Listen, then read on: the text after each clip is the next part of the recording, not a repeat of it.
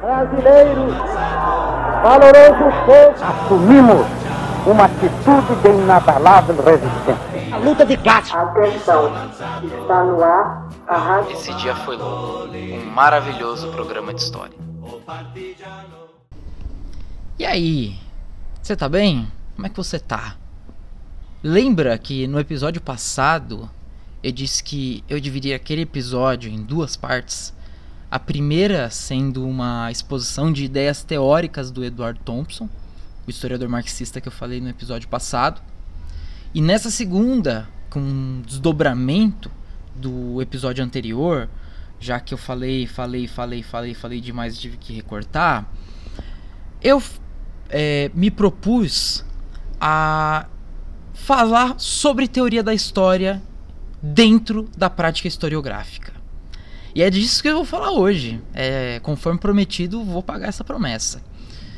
Então, como conceitos, teorias e metodologias da história podem auxiliar na compreensão das fontes e da escrita do texto que é o livro de história, e também, por outro lado, os mesmos conceitos, teorias e metodologias podem também atrapalhar a leitura dos documentos e a elaboração de perguntas para nós estudarmos o passado.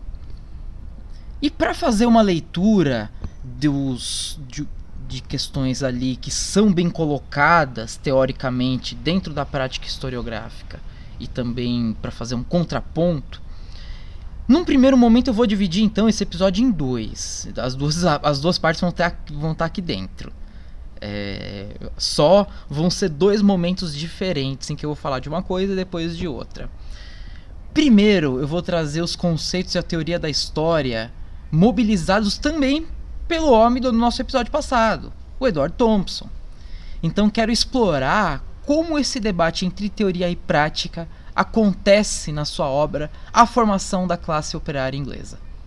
É um livro que foi é um livro dividido em três volumes, uma obra, melhor dizendo, dividida em três volumes, que o primeiro volume foi lançado ainda na década de 1960. É óbvio, então, que eu não ia tirar o artilheiro do campo num jogo que está muito longe de acabar. Então Thompson entra em campo de novo para a gente trazer algumas coisas que são bastante importantes na relação entre teoria e prática. E para fazer um contraponto sobre como a teoria e a prática podem se relacionar mal, eu quero trazer a interpretação de uma autora chamada Silvia Federici, uma filósofa e pensadora marxista contemporânea que escreveu um livro de historiografia recente, quer dizer, que foi publicado no Brasil recentemente, sobre bruxaria moderna e que esse livro também é bastante famoso hoje em dia. O nome do livro é O Calibã e a Bruxa. Mulheres, corpos e acumulação primitiva.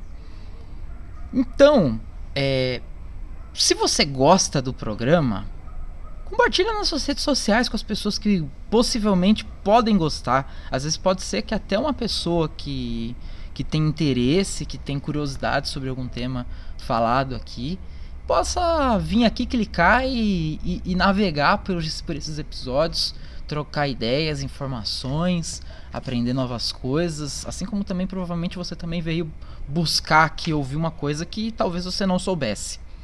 Então, compartilha nas suas redes sociais que eu acho que é um dos grandes modos de você contribuir, talvez o melhor. E se você gosta desse programa e quer contribuir comigo, você pode entrar comigo via. entrar em contato comigo via Instagram.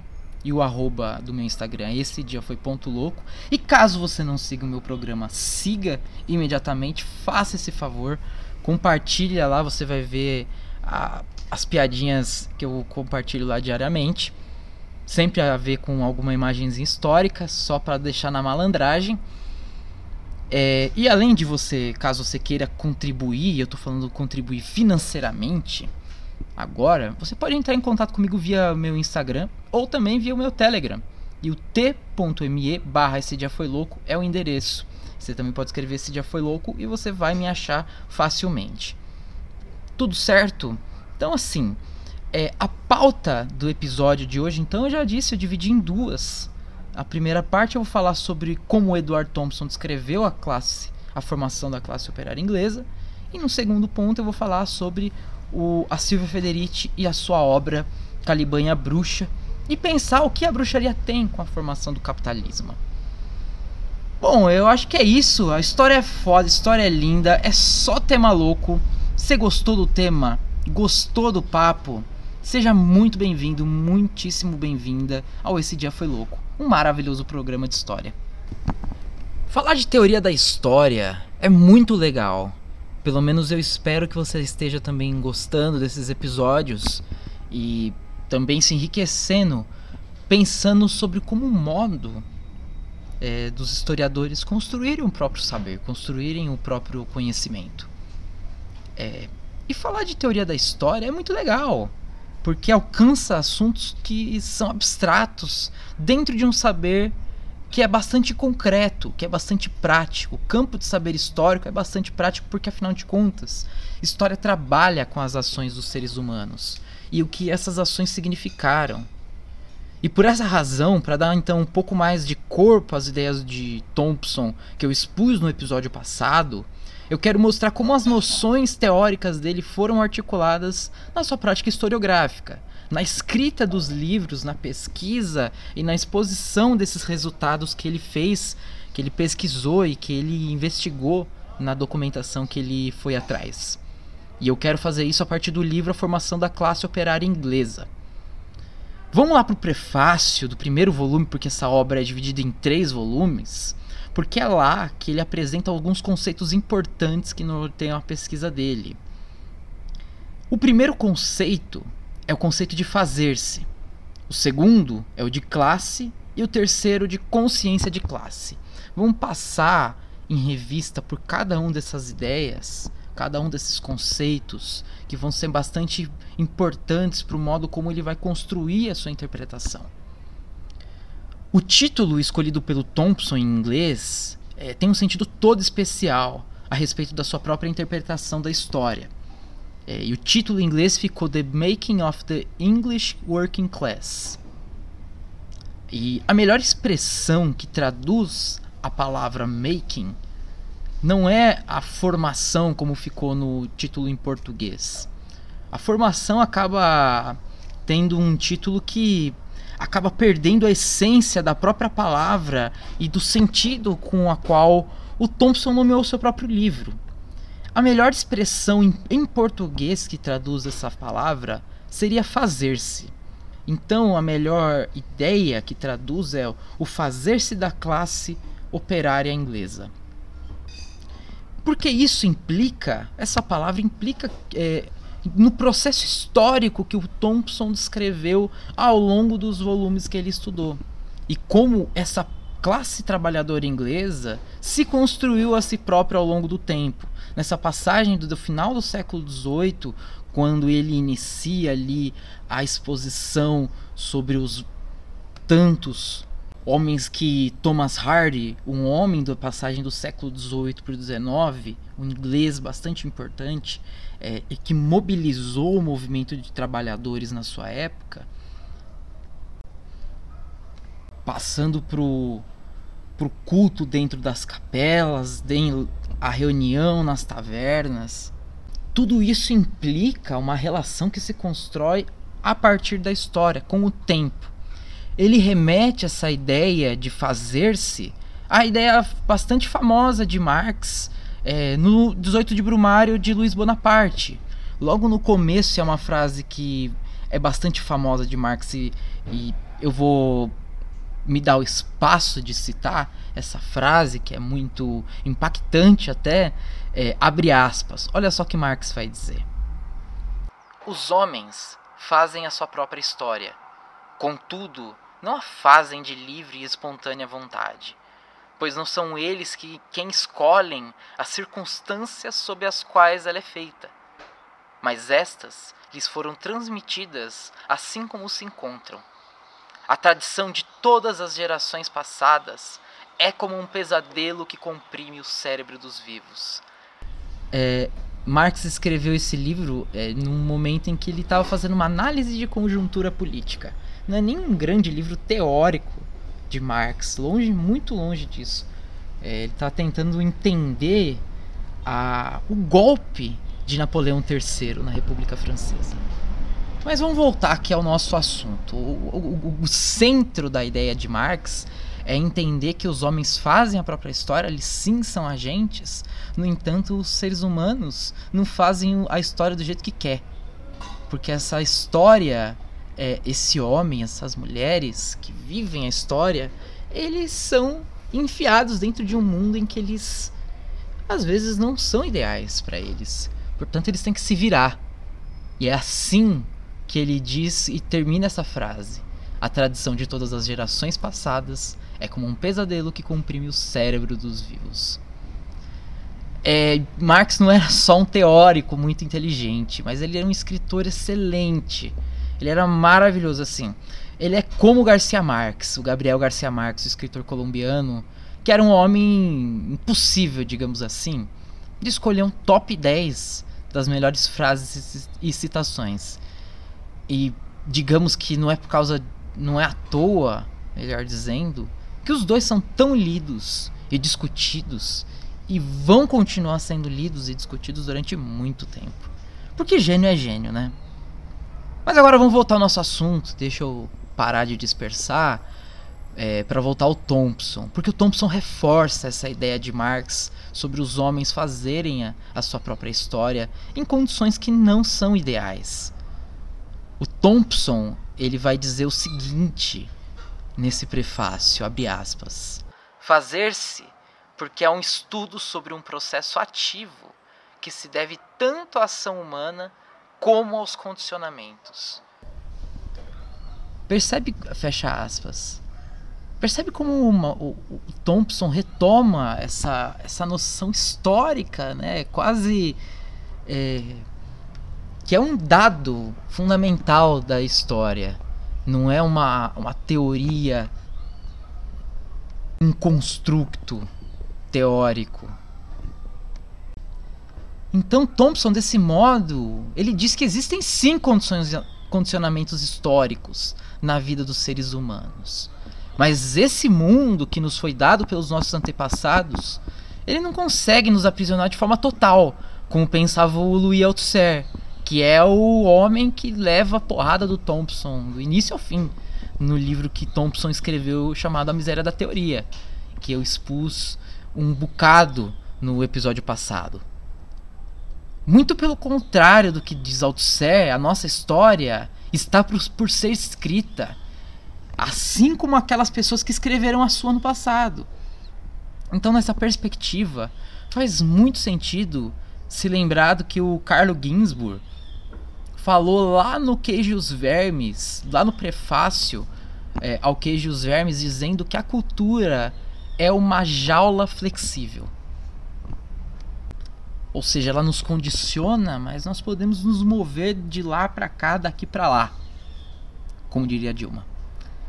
Então esse livro, é, que é o Queijo e os Vermes, merecia inclusive um episódio só dele só para falar sobre a microhistória italiana e explorar, valeria até uma temporada. É, o Carlo Ginzburg, só para te lembrar, caso você não se lembre, foi um homem, foi um historiador que ajudou a pensar os episódios 4 e 5 dessa temporada para falar sobre a discussão com os pós-modernos e também a história como uma ferramenta para se desmascarar mentiras sociais e também lembrando ali do papel institucional do historiador, ou seja, né, os lugares sociais que esse historiador ocupa, essa historiadora ocupa e o que isso se, como isso se relaciona com a sua própria obra. Pois é, Carlo Ginzburg do Queijos Vermes foi esse homem. Eu acho que assim, se você não leu o Carlo Ginzburg, vale muito a pena, é muito legal. É muito bacana ler o Queijos Vermes. E se você quiser ter um contato com a microhistória de uma forma mais ampla, é, você tem que ler um livro brasileiro, um clássico brasileiro, chamado Coroas de Glória, Lágrimas de Sangue. A Rebelião dos Escravos de Demerara, de 1823. É, esse livro é escrito pela Emília Viotti da Costa. E a Emília Viotti da Costa é gigante, ela é muito grande. É, e eu, assim, já que eu desviei o episódio de falar do Thompson para falar da Emília Viotti da Costa, Vou contar mais ou menos o que ela fala nesse livro. Ela narra uma revolta de escravizados que acontece na Guiana inglesa. E ela descreve essa revolta de escravizados a partir de três pontos de vista.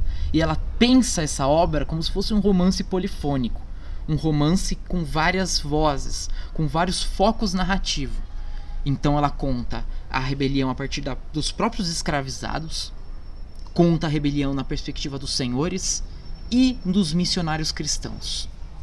Então é um negócio assim que pro público brasileiro, pra gente, é muito difícil de encontrar uma coisa tão bem pensada, tão bem escrita, tão bem narrada, que envolve a gente como leitor para saber o que, que acontece com aquelas pessoas, o que, que acontece com os envolvidos. Assim, é simplesmente lindo.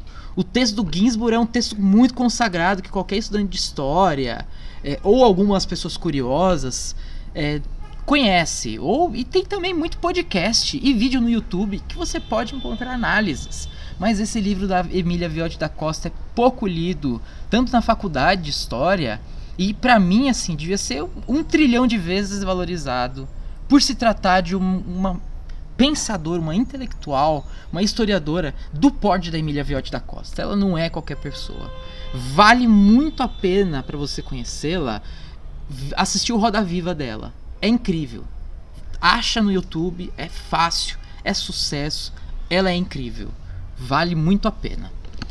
Mas deixa eu voltar no Thompson de novo, porque eu estava até agora falando sobre o conceito de fazer-se e como a ideia de fazer-se remete a uma noção de tanto uma pessoa, grupos de pessoas que são autônomos, que têm a agência da própria vida, que fazem a própria história, mas também são condicionadas por certas situações sociais. O segundo conceito importante dessa obra, A Formação da Classe Operária Inglesa, é o conceito de classe. Olha só, a gente já passou pelo fazer-se, do making, né, the making. É, agora a gente vai passar pela ideia de classe. E essa ideia de classe mostra a sua filiação à tradição marxista, ao pensamento de Marx. O Thompson define a classe como um fenômeno histórico e que acontece através da relação que os seres humanos é, desenvolvem e produzem entre si. Essa relação, portanto, ela se traduz a partir de um conjunto de experiências que são compartilhadas entre as pessoas. Olha só o que o Thompson vai dizer também lá no comecinho do seu livro. Abre aspas.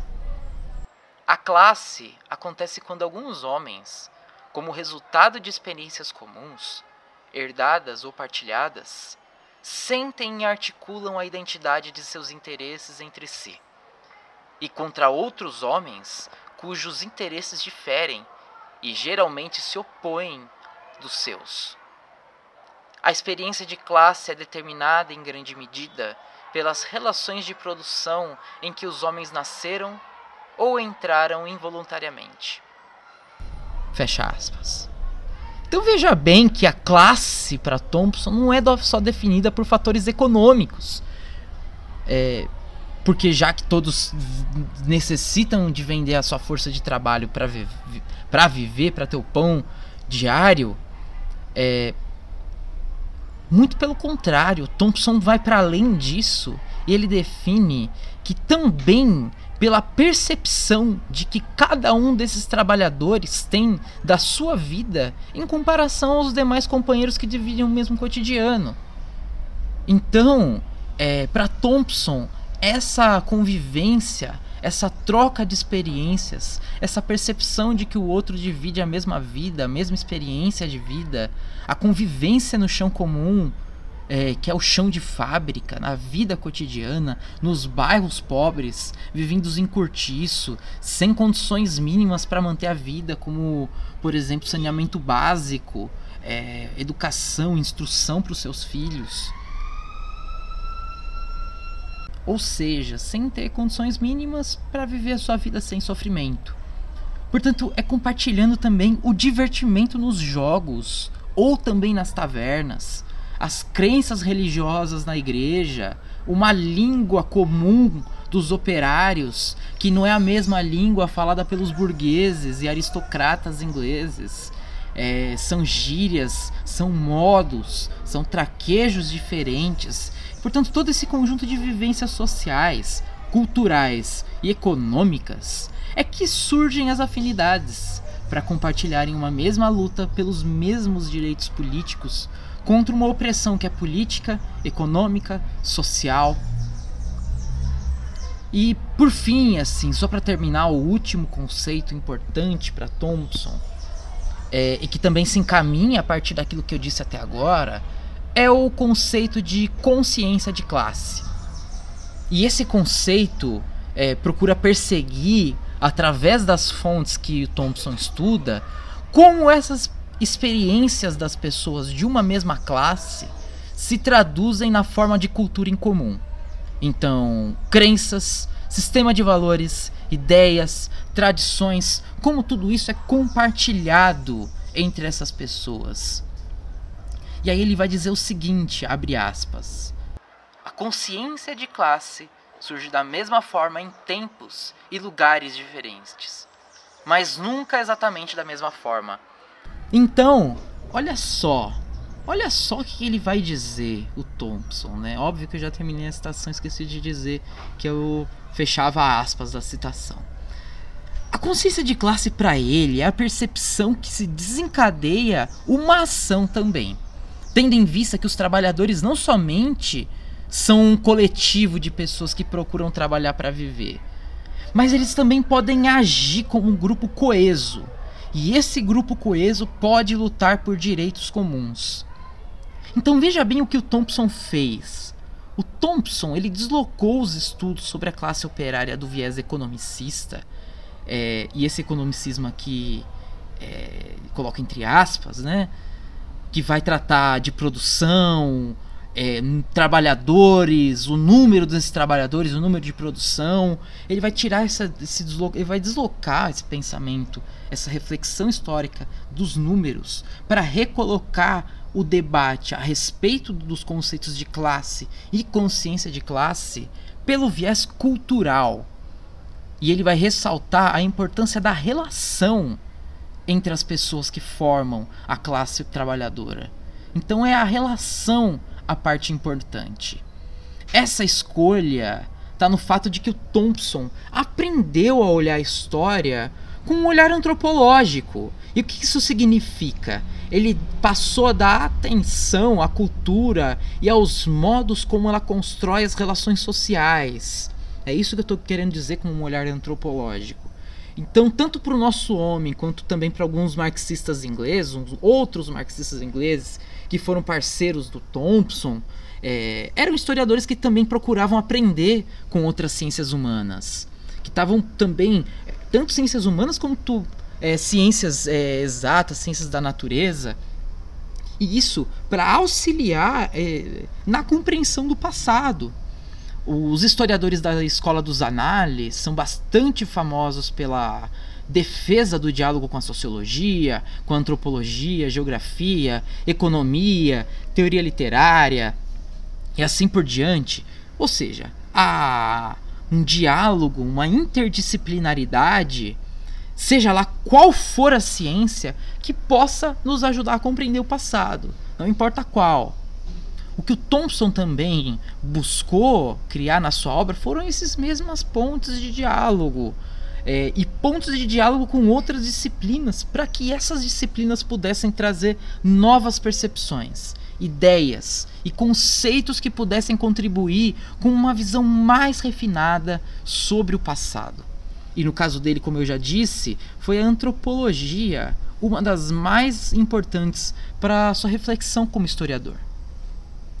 Porém, é, por mais que o diálogo com outros saberes seja importante, e o Thompson vai dizer que é por causa da experiência temporal que a história é a ciência mais adequada para se estudar a própria história da classe trabalhadora. É porque, e justamente, agora pense bem comigo, que, tendo em vista que ele está falando por essa dimensão temporal e estudar a vida desse grupo de trabalhadores, é lógico que ele está ecoando a ideia clássica de que a história é a ciência dos homens no tempo. Mas eu quero trazer uma citação dele que está lá na miséria da teoria.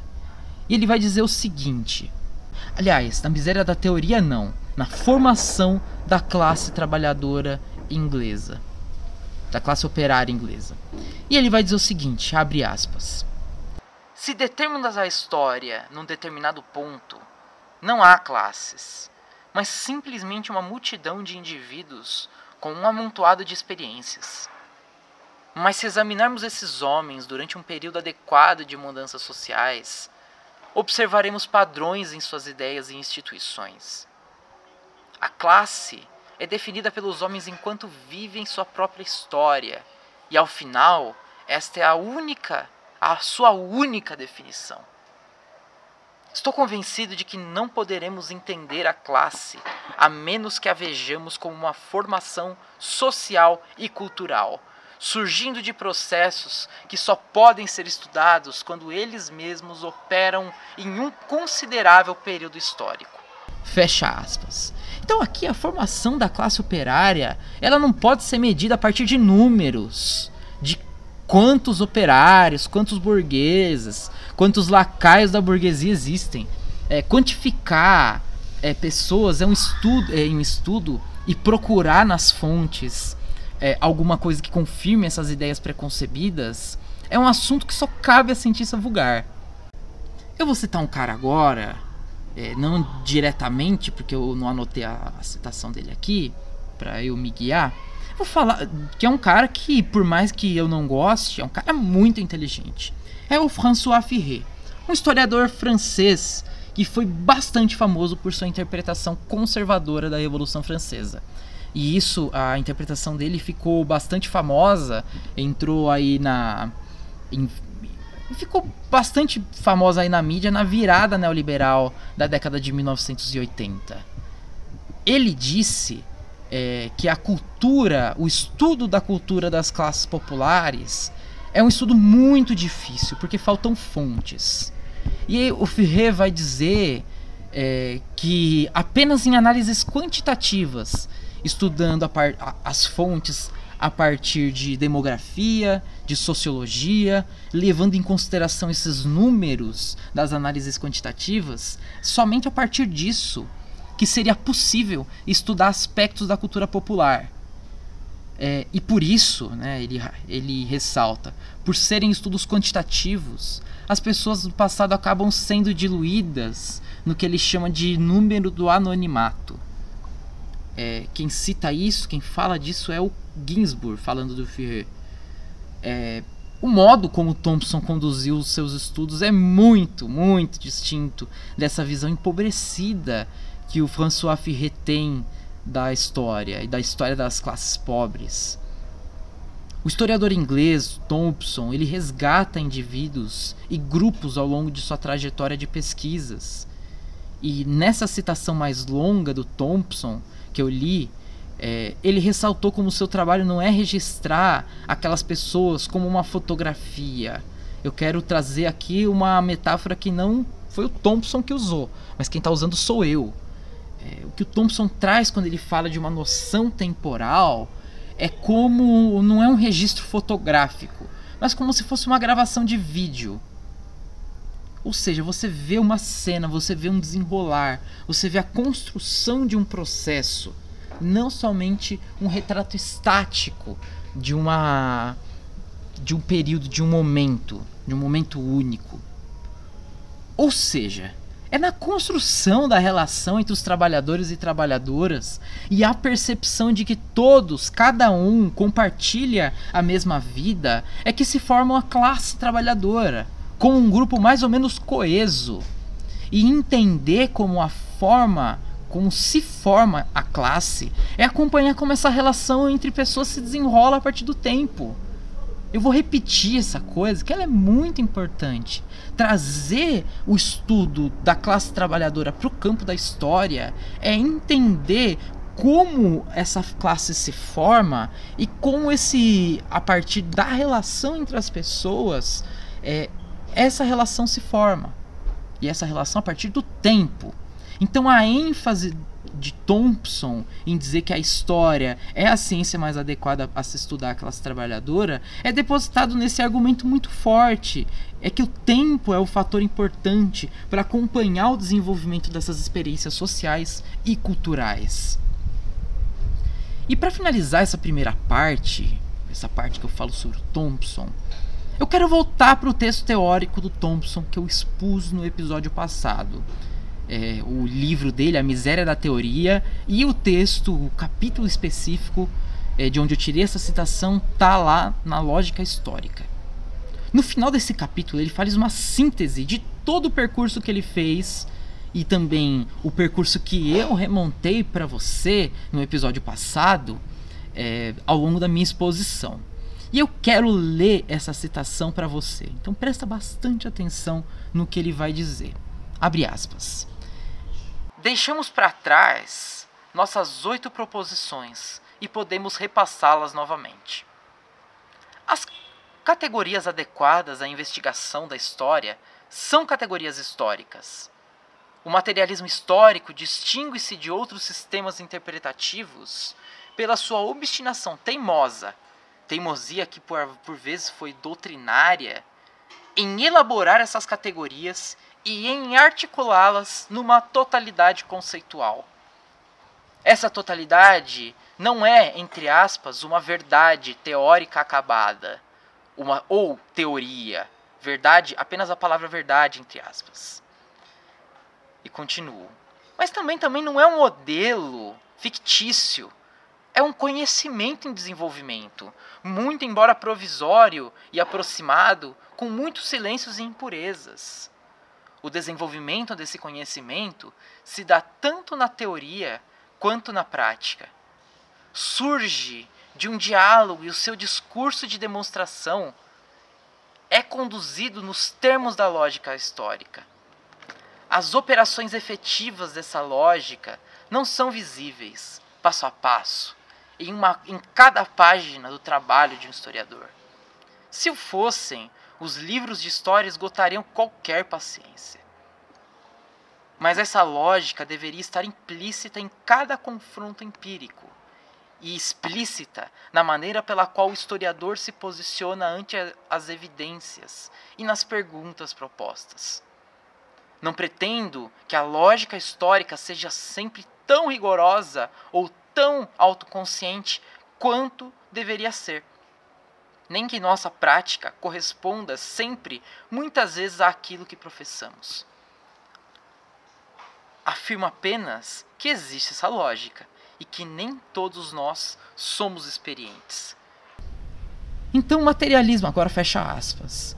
O materialismo histórico pensado por Marx e por Engels é uma ferramenta teórico-metodológica muito rica de possibilidades interpretativas.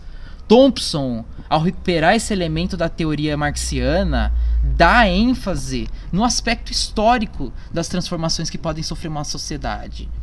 Conceitos então como ideologia ou classe, tomados então de uma leitura rasa de Marx, podem se transformar em conceitos que servem para entender qualquer sociedade. Mas veja bem, o historiador que não é aquele que o historiador não é aquele que encaixota a sociedade estudada dentro de uma teoria, dentro de um quadro interpretativo. Como se a teoria fosse uma caixa e essa pessoa, esse historiador, queira socar esse objeto lá dentro com todas as forças. A história, ela confronta a teoria com a documentação, a teoria com a fonte, a teoria e a empiria os conceitos e a documentação. É construindo uma interpretação historiográfica em cima de conceito histórico que a interpretação histórica tem a sua validade empírica. Caso você tenha vontade de se aproximar de um trabalho muito legal do Thompson, é, eu recomendo muito um ensaio chamado Tempo, Disciplina de Trabalho e Capitalismo Industrial que está no livro Costumes em Comum. Ali você vê como ele constrói uma narrativa e uma narrativa muito boa, assim, muito envolvente para contar pra gente como a noção de tempo e as relações de trabalho se transformaram é, desde a Idade Média até aquelas que nós vemos nas fábricas e indústrias no século XIX. E contando uma particularidade minha, foi esse texto de história que me deu o gatilho para entender as articulações entre é, teoria da história e prática historiográfica. Foi esse texto que juntou as peças de um grande quebra-cabeça que se chama Graduação é, em História. Então acho que você pode pular algumas etapas né, desse grande quebra-cabeça é, e, e, ver como o auxílio, né, o, as ferramentas metodológicas, teóricas que eu trouxe nesse episódio também pode ajudar bastante a compreender é, esse texto. Ufa! Assim, por mim, eu poderia até fechar o episódio por aqui, porque o Thompson é um, autor fantástico. Eu amo Thompson. Só que a minha proposta é de pensar a teoria da história dentro da obra historiográfica. É, em, em, um primeiro momento eu falei de um ponto positivo, né, em que essa teoria e prática se articula de uma forma muito, muito sagaz, diria na minha parte. E agora eu vou apresentar um contra-exemplo, pelo menos do que tange a uma parte da sua obra, da obra da pessoa de quem eu vou falar agora. Eu quero falar de uma autora que tem se tornado bastante popstar no Brasil. É... Eu quero falar dela, uma filósofa italiana e pensadora feminista e marxista, e que colocou para si, é, durante um tempão, o seu livro surgiu de uma investigação de, que durou bastante tempo. A tarefa, essa investigação, foi sobre a bruxaria é, na Idade Moderna e a relação que essas que a bruxaria tem com a, as ideias marxistas, como um, pode ser interpretada essas ideias é, a respeito da bruxaria pode ser interpretada a partir da teoria marxista. Eu estou falando da Silvia Federici, uma filósofa italiana, autora do livro que é bastante conhecido no Brasil chamado Caliban e a Bruxa: Mulheres, Corpos e Acumulação Primitiva. Tanto nessa obra que eu citei, quanto em outra obra chamada Mulheres e Caça às Bruxas, os dois publicados no Brasil, ela defende que os processos de acumulação primitiva de capital das monarquias europeias, dos estados modernos europeus, é, durante o período moderno, óbvio, né, dos 1500 até os 1700 e tanto, até a Revolução Francesa, até o fim da Inquisição, no caso tratando aqui não do período moderno ao todo, né, mas no período em que a, é, a perseguição à bruxaria acontece, que ela vai chamar de caça às bruxas, né, que acredito que os historiadores e historiadoras também não usem a, a expressão mais caça às bruxas, mas ela vai tentar relacionar, ela vai buscar relacionar como esses processos de acumulação primitiva de capital se relaciona com o processo é, da caça às bruxas, com esses processos históricos, caminham juntos e também se relacionam. Para isso, ela mobilizou vários assuntos: o processo de surgimento do capitalismo, os chamados cercamentos das terras, quando isso está tratando do contexto inglês, em que os, os grandes proprietários é, cercavam grandes propriedades de terra que anteriormente eram de camponeses em propriedades comunais, rompendo ali com os vínculos feudais de posse de terra é, para estabelecer ali um novo sistema de posse, o um sistema que seria é, um modo de posse capitalista. Então, no primeiro então eu falei sobre o processo de surgimento do capitalismo, os cercamentos e um terceiro aspecto também, junto à, à caça às bruxas, a exploração colonial e a escravidão. Ela fala sobre como os estados europeus, em conjunto com esse movimento, esse momento do capitalismo, esse momento de surgimento do capitalismo, como essas duas dinâmicas impuseram uma disciplina sobre os corpos femininos através do controle da reprodução e também dos saberes, do controle dos saberes que as mulheres possuíam.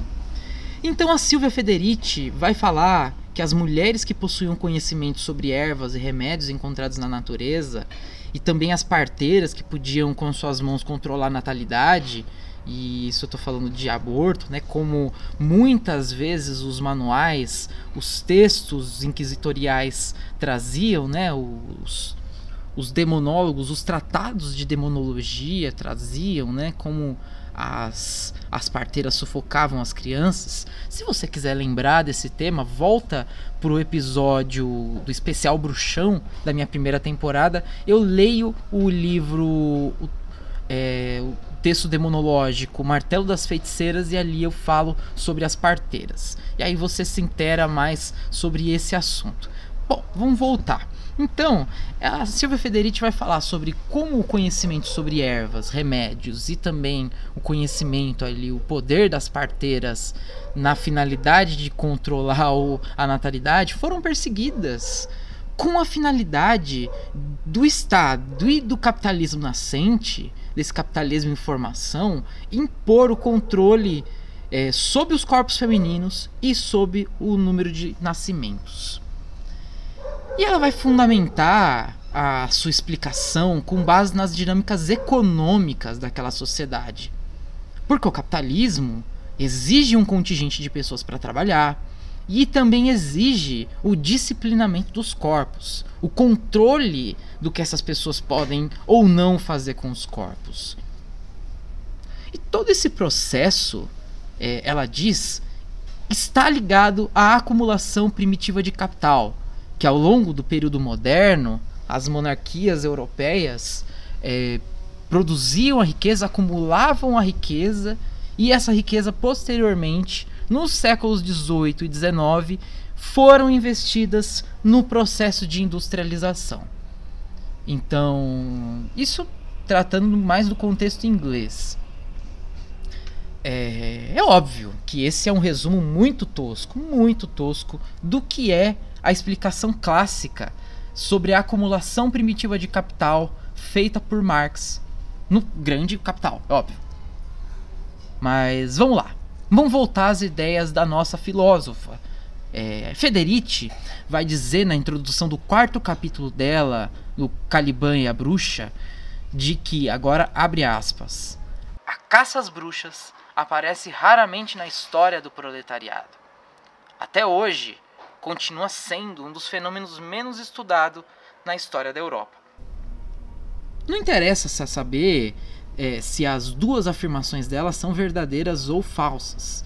Mas o que eu quero pensar é na seguinte pergunta: a história da bruxaria na Europa, que a história da bruxaria é europeia, né? Bruxa. Se você quer um, um apanhado sobre bruxaria, volta lá pro episódio do especial Bruxão. Vamos voltar para o nosso problema aqui. A história da bruxaria da Europa moderna se relaciona com a história do proletariado? quais são entre a, a, as relações entre a bruxaria e a acumulação primitiva de capital? O que o, a demonologia tem a ver com esses processos de acumulação primitiva? E o que o Satanás tem a ver com o capitalismo? Assim, é, uma vez, assistindo a aula da professora, assistindo a professora Laura de Mello Souza falar, ela disse que na sua pesquisa de mestrado sobre a pobreza em Minas Gerais no século XVIII, o texto dela é Os Desclassificados do Ouro.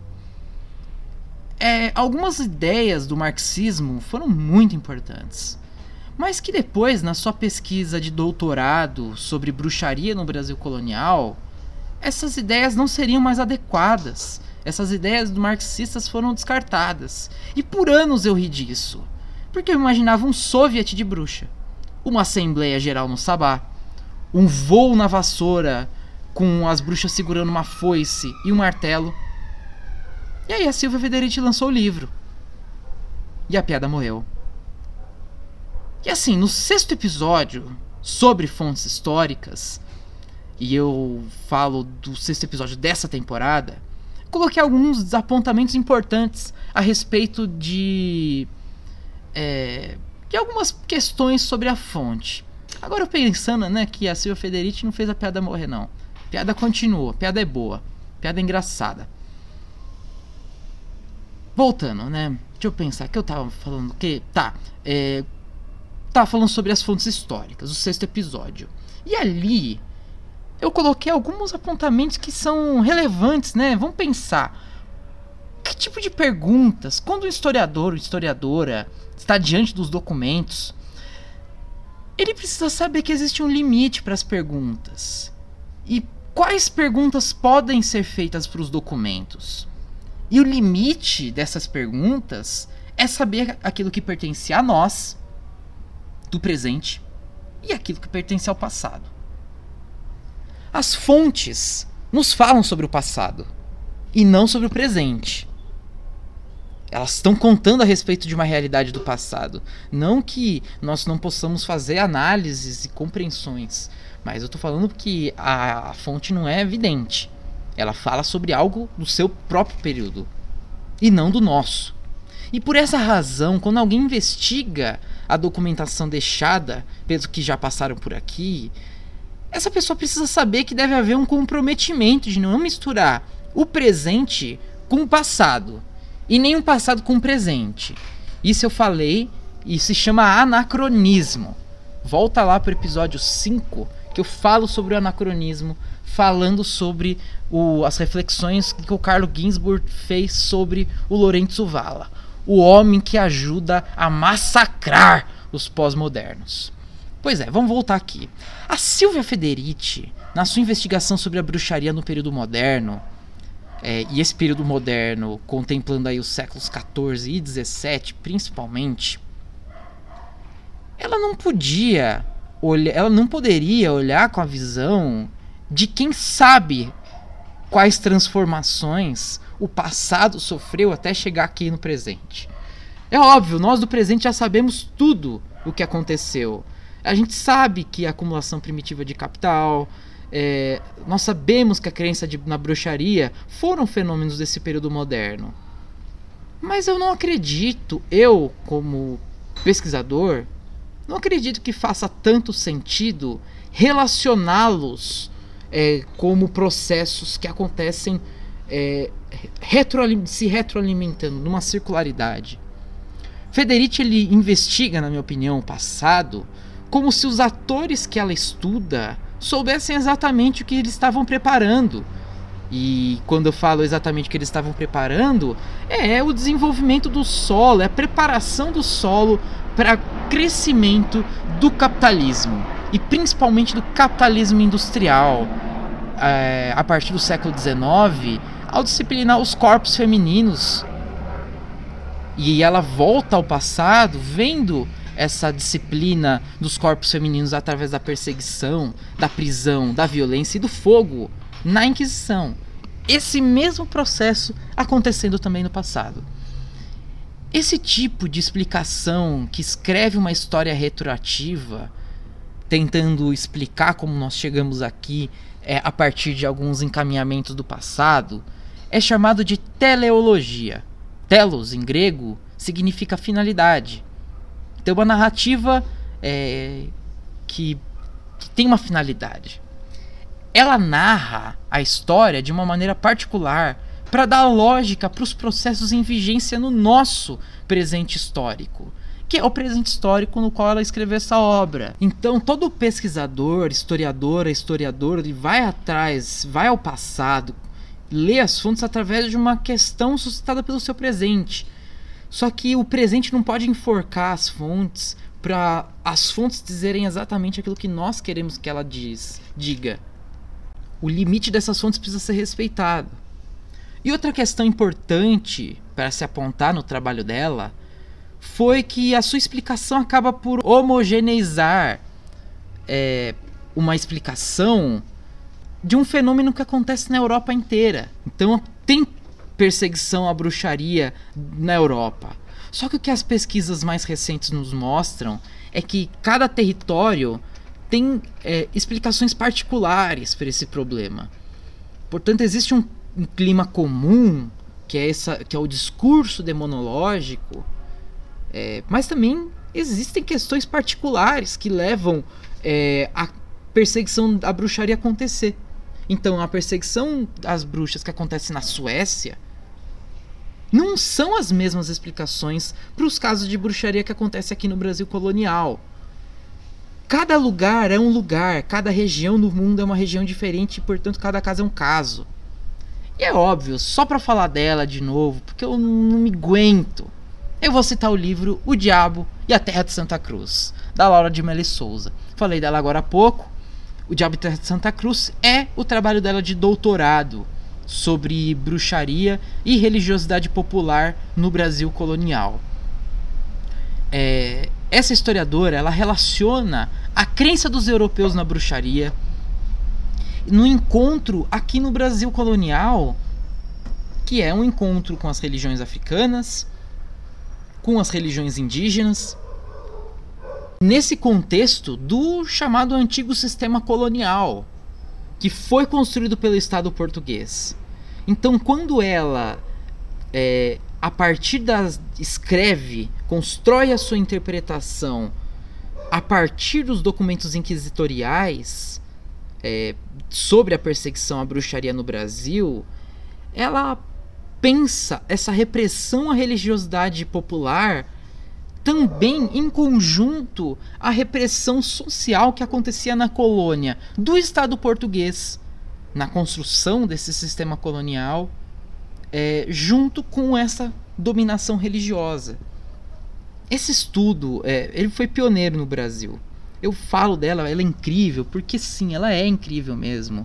O estudo dela foi pioneiro no Brasil, na historiografia brasileira, no campo chamado de História das Mentalidades.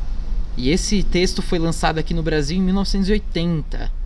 É, e ela não se restringe, pela minha explicação, você percebeu que ela não se restringe a estudar só as crenças, o imaginário, as mentalidades. Ela também entra no solo da política, ela entra no campo da economia. É um livro lindo, é um livro maravilhoso que eu te recomendo muito fortemente para você ler, para ficar inteirado nesses assuntos sobre é, feitiçaria, caso você goste desse assunto da bruxaria. É um livro que, por mais que tenha muita pesquisa é, que traga assuntos e tenha repensado é, esse tema, é, repondo, né, colocando, né, discordando desse livro, é um livro bastante interessante que inspira muitos estudantes a estudar esse tema. Mas voltando para a análise da Silvia Federici, a gente percebe que ela acaba descartando, portanto, a importância das crenças daquelas pessoas do passado sobre a bruxaria. Porque é sobre a demonologia que se assentava a convicção de que o Satanás agia na Terra e de que um dos veículos que ele tinha no mundo era as próprias bruxas e as ações delas. Então a crença daquela sociedade europeia estava muito mais assentada sobre a religião do que sobre a economia, nós, nós entendemos a religião como o eixo hermenêutico, como o eixo interpretativo dessa sociedade do seu próprio mundo. Essa sociedade entende o próprio mundo a partir da religião e não como nós do século 21, do século 20, entendemos o nosso mundo a partir da economia. Então, Federici deixa de olhar para o passado é, a partir do que, o, do que o próprio passado julgava ser importante para compreendê-lo, é, para colocar um outro, uma outra questão, que é como o controle dos corpos femininos do capitalismo e o Estado estão implícitos nisso. Nisso estão as perguntas mal colocadas por ela e a teleologia. Porém, né, essa mesma pergunta de, da Silva Federici é extremamente relevante para pensarmos o nosso mundo. É, e ainda mais pensando sobre como até mesmo o capitalismo e a ideologia do capital se apropriou da luta feminista para continuar promovendo a ideologia do capital. Então, o problema dela em colocar a pergunta sobre como o capital e o Estado controlam os corpos femininos a, a pergunta dela está em colocar essa pergunta para relação da bruxaria, para o problema da bruxaria, os estudos sobre a bruxaria. ela escreve, ela é uma escritora marxista, é uma pensadora contemporânea muito importante dentro do eixo do marxismo. Ela coloca questões para a esquerda, colocam questões não só para a esquerda, mas para a sociedade em geral, que é de fundamental importância. O trabalho feminino é desvalorizado, não é nem superestimado, não é nem subestimado. Ele é desvalorizado. É um trabalho que não é remunerado um trabalho visto como uma coisa é, que se devota ao amor. Não. Ela fala sobre a exploração do trabalho feminino doméstico. E fala também como as esquerdas estão muito aquém a esse debate político. Que é um debate político e também econômico e social. É um debate que engloba todas as esferas da vida humana. Porque é um debate de gênero. É um debate social, porque envolve uma questão é, social. Essa mulher que trabalha é uma mulher trabalhadora, é uma mulher proletária. Ela não é de origem burguesa, ela não é rica. Então envolve uma questão econômica, social, de gênero, política, porque também é um fator político olhar para a luta feminista. A luta feminista é uma luta que encabeça talvez a vanguarda da, do pensamento político hoje em dia, seja a questão racial no Brasil e a questão feminista. Óbvio que também não dá para descartar o movimento LGBT, mas eu tô falando desse núcleo duro que que precisa de atenção do Estado. Mas vamos lá. Ela tá criticando nas suas obras fartamente a exploração do trabalho feminino. E ela fala também que nunca houve, por exemplo, uma greve geral na história. Porque enquanto quem trabalha fora, nas indústrias, é, para o patrão, né, para o patronato, faz greve, as mulheres que estão dentro de casa reproduzindo a vida dos grevistas no ambiente doméstico é, ainda não pararam. Ou seja, metade do gênero humano ainda continuam trabalhando e trabalhando de uma forma bastante árdua quando ainda tá rolando lá é, as greves dos homens. A minha questão, eu quero reforçar novamente, não é com o feminismo de, da Silva Federici. A questão do feminismo dela é totalmente relevante para a construção do mundo mais justo, do mundo moderno e para ambas as partes do gênero humano, para as duas metades. O meu impasse é com a sua interpretação da bruxaria na, na Europa moderna. Eu não acredito que a sua interpretação do passado a respeito da bruxaria, colocando as mulheres como vítimas de um genocídio e de uma perseguição sistemática pelo capital e pelos estados europeus, faça tanta diferença para a luta feminista.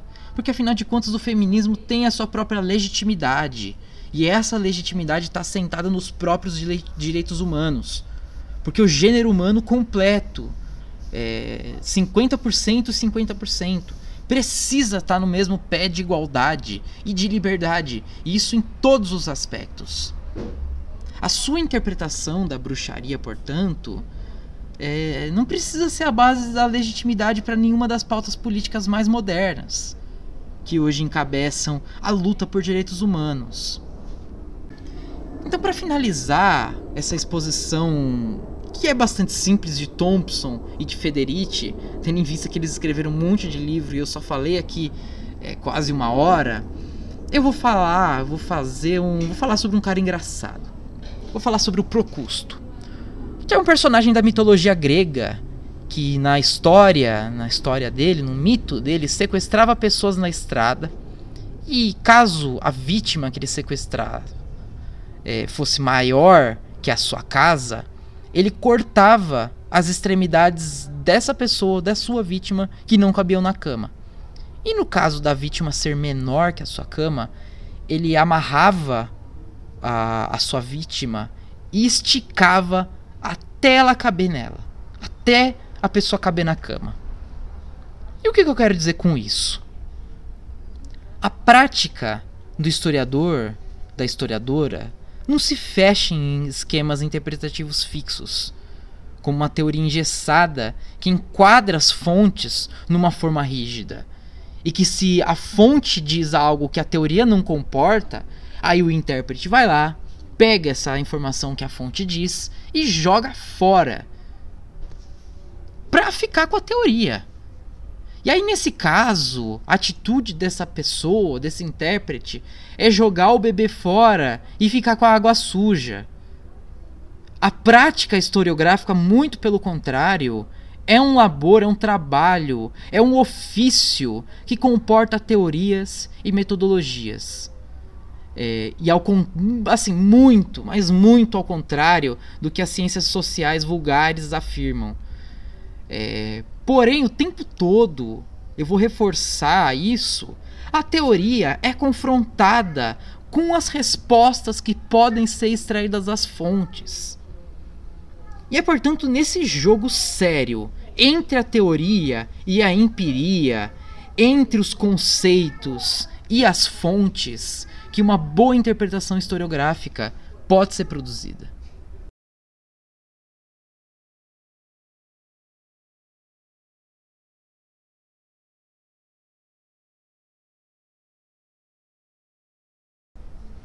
O episódio tá acabando. Ah,